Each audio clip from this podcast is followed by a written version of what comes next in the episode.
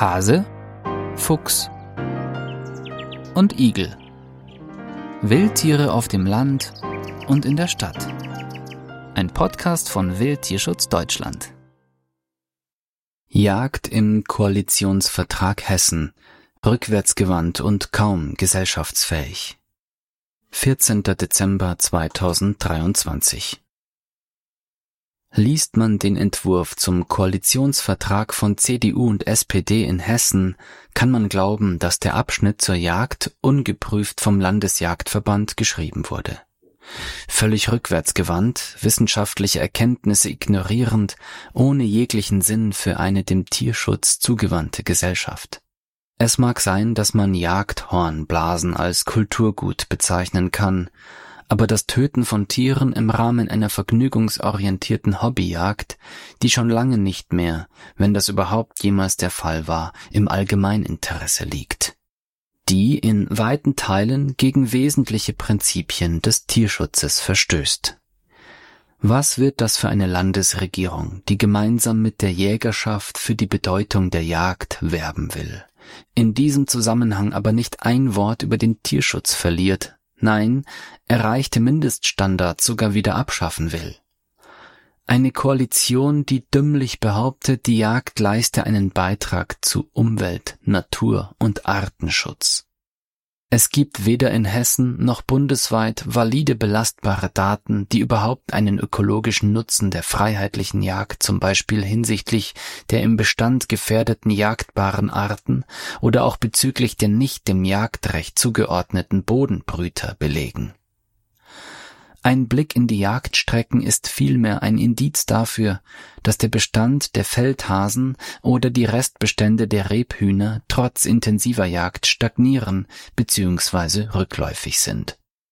CDU und SPD wollen Rabenvögeln und Gänsen noch mehr als bisher nachstellen, den Wildschweinen auch weiterhin keine Schonzeiten gewähren, sie sogar mit Nachtzieltechnik bejagen lassen und unter schwarz-grün hart erkämpfte Schonzeiten für Füchse und Waschbären abschaffen.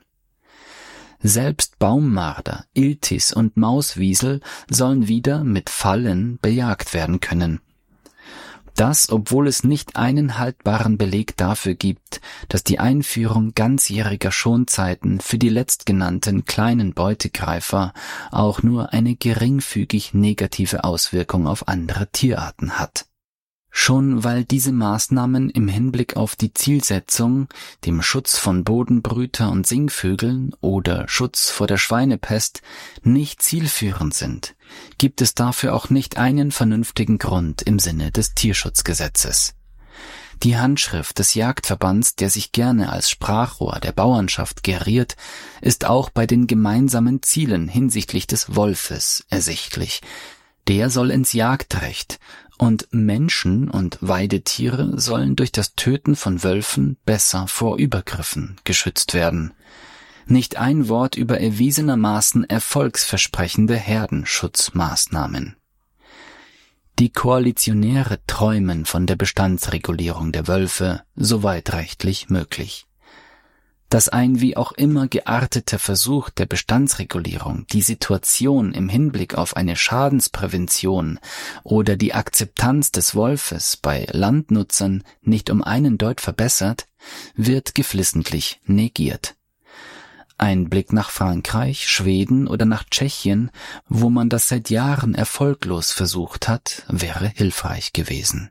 In Sachen Tierschutz erweisen sich CDU und SPD in Hessen als destruktive Rückschrittsparteien. Sie übernehmen völlig unkritisch entgegen jeglicher Tier- und naturschutzfachlicher Erkenntnisse und entgegen der gesellschaftlichen, letztlich auch im Grundgesetz manifestierten Entwicklung in Sachen Tierschutz die Forderungen einer kleinen Klientel von Landnutzern, die überproportional im Landtag vertreten sein wird. Wildtierschutz Deutschland. Wir geben Tieren eine Stimme. Weitere Informationen finden Sie auf wildtierschutz-deutschland.de